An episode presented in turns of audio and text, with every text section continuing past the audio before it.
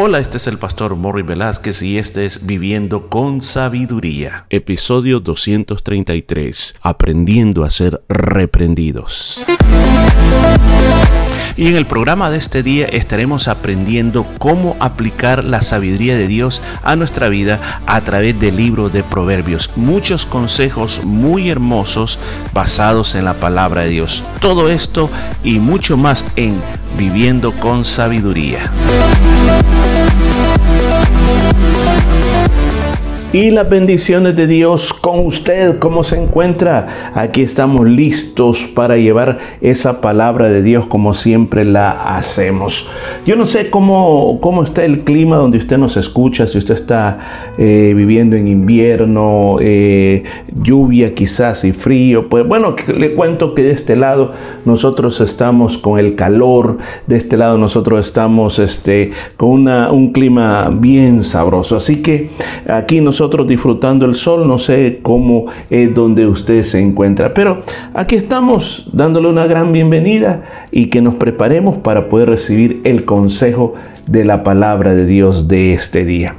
Y nos encontramos en el libro de Proverbios, en su capítulo número 28, y vamos a ir al versículo 23. Tenemos un versículo muy hermoso.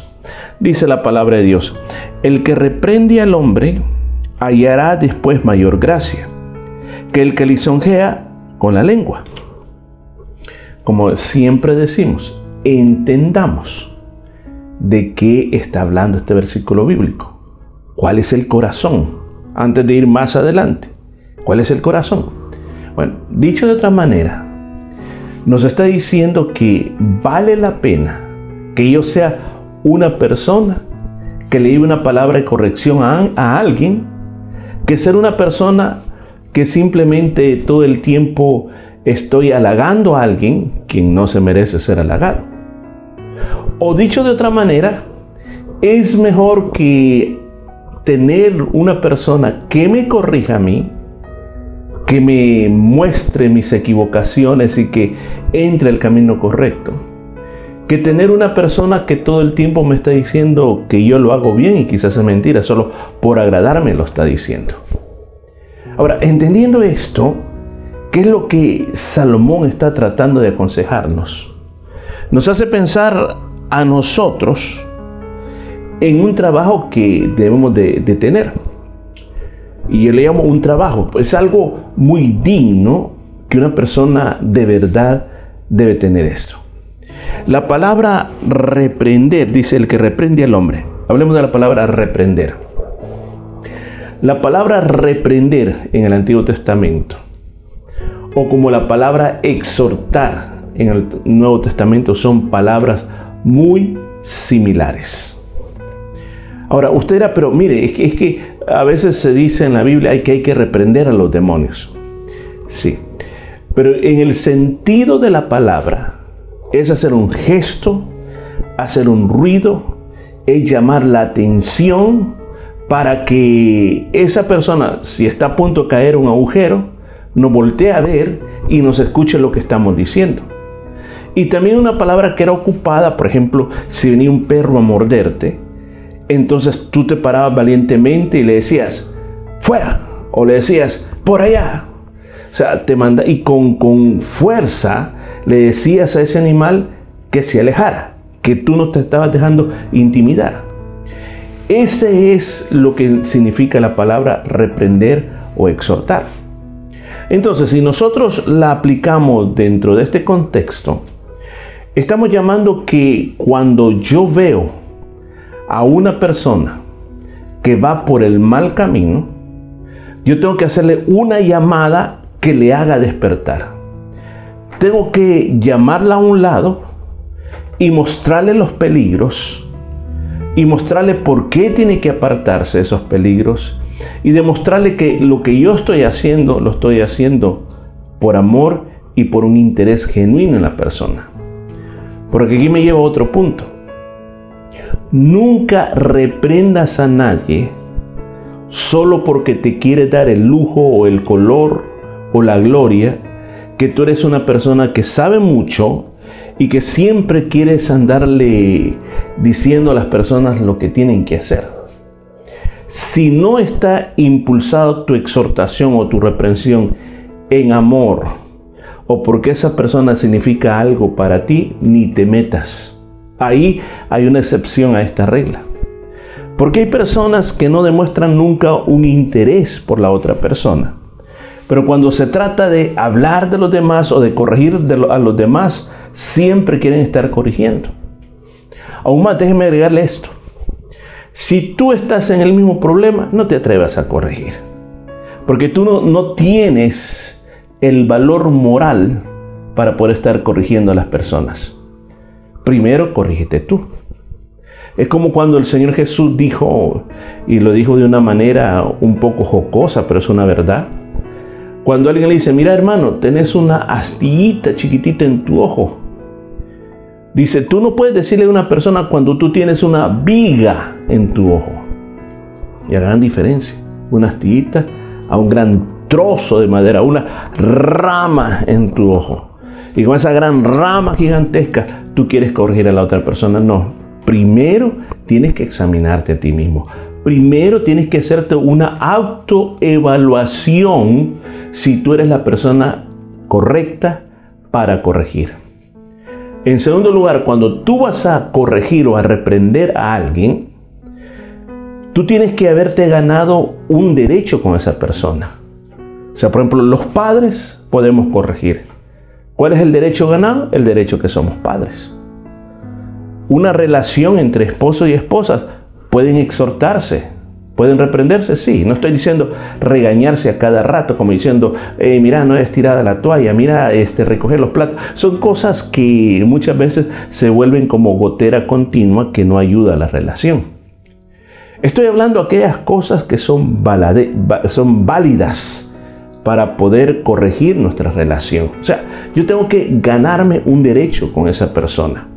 Puede ser como un derecho, como lo estamos hablando, de un padre, o como un derecho de un padre espiritual. padre espiritual será aquellas personas que han llevado a otra persona a los pies de Cristo y la comienzan a cuidar desde que son bebés espirituales eh, y luego en el camino del desarrollo espiritual. Si tú eres un líder, por ejemplo, así, a ti se te ha entregado un derecho para poder hacerlo. Si tú eres el mejor amigo de esa persona, entonces tú tienes un derecho. O sea, hay ciertos derechos que nos abren puertas para nosotros poder llevar la, reprensión a esa persona y la exhortación a esa persona. Es un poco risible cuando alguien que aparece de la nada y nos trata de corregir. Lo primero que uno decimos, bueno, ¿y esta persona quién es? ¿De dónde salió? ¿De dónde apareció? Y aunque la persona puede tener razón lo que está diciendo, pero el hecho de que no ha tenido ese, se ha ganado ese grado como para poder llegar a ese, a, ese nivel. Es, es que el, el, ser un exhortador, el andar reprendiendo a las personas, si no se hace correctamente, es un mal. Por eso es que estoy tratando de explicar qué importante es esto. Ahora, veámoslo desde el otro punto de vista. Cuando nosotros nos van a exhortar o cuando nosotros nos van a reprender. Lo primero que yo veo es ¿Quién me lo está diciendo? Todos en la vida tenemos personas que están a favor de nosotros, nos cuidan, nos protegen, nos defienden. Y también encontramos personas que están en contra de nosotros, que siempre están tramando algo contra nosotros, cómo nos hacen tropezar. Y también hay personas que no les interesamos para nada en la vida. Bueno, cuando tú vienes y escuchas una reprensión, cuando tú escuchas una exhortación, depende de dónde venga, así va a ser tu respuesta. Si yo vengo de esas personas que siempre me están atacando, yo primero lo voy a examinar si es cierto lo que me están diciendo, si tiene valor lo que me están diciendo, o simplemente es para hacerme un tropiezo más, o para robarme la paz, o constrictar mi espíritu. Y si es de las personas que no les importa, no, les ha importado nunca, dice, bueno, ¿y ahora cómo es que le importa? Puede ser que haya, este, como dicen, cosas debajo de la mesa.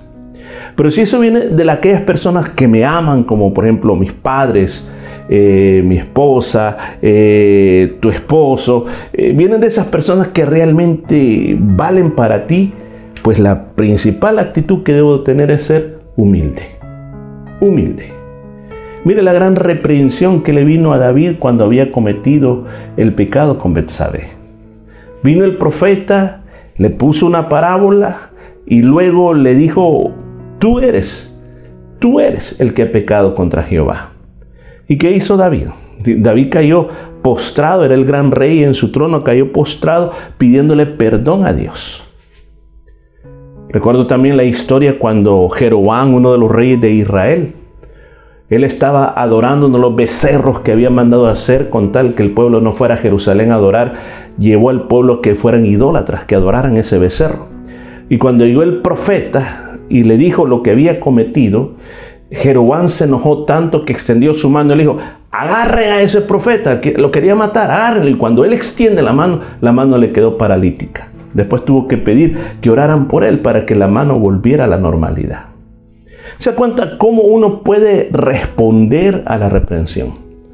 Pero cuando viene la persona adecuada, tenemos que decir, a lo mejor tenga razón. Hay que ser humilde, no voy a comenzar a pelear. Eh, pocas personas, pocas personas dicen gracias por el consejo que me da. Y si tú eres de esas pocas personas, Tú debes agradecer por ese consejo, debes agradecer por esa exhortación, debes agradecer por lo que se te está diciendo, porque te va a ayudar de una manera muy grande en la vida, porque a veces nosotros no hemos estado viendo esa situación.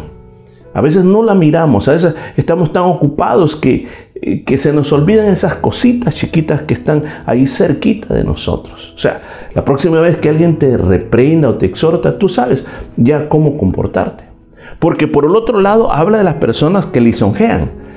Una lisonja es decir cosas que no son ciertas, como decir, wow, usted es una persona inteligente. Y usted sabe que no es inteligente. O que le diga, mira, vos sos una, una, persona, no hay nadie como tú en el mundo. Y dice, ¿y por qué me anda diciendo tantas cosas? La lisonja es una mentira. Y tú tienes que aprender a tener un filtro para identificar quiénes te están mintiendo y quiénes te están diciendo la verdad.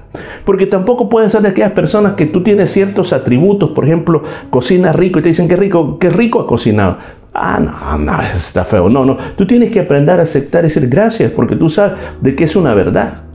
Pero también tienes que aprender a distinguir que hay personas que para sacar algo te mienten para llevarte a algo, te mienten. Por ejemplo, Absalón comenzó a lisonjear a todo el pueblo.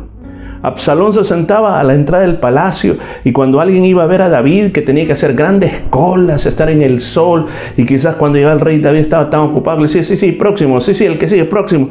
Decíamos, el rey David quizás no, no, no, no, qué aburrido, no nos quiere atender, pero Absalón estaba a la entrada del palacio.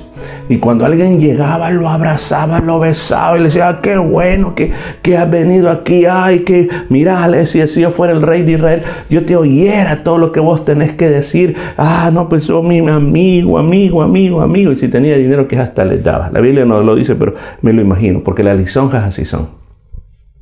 Lo que quería Absalón era que el pueblo lo eligiera por rey. Ese es el peligro de la lisonja.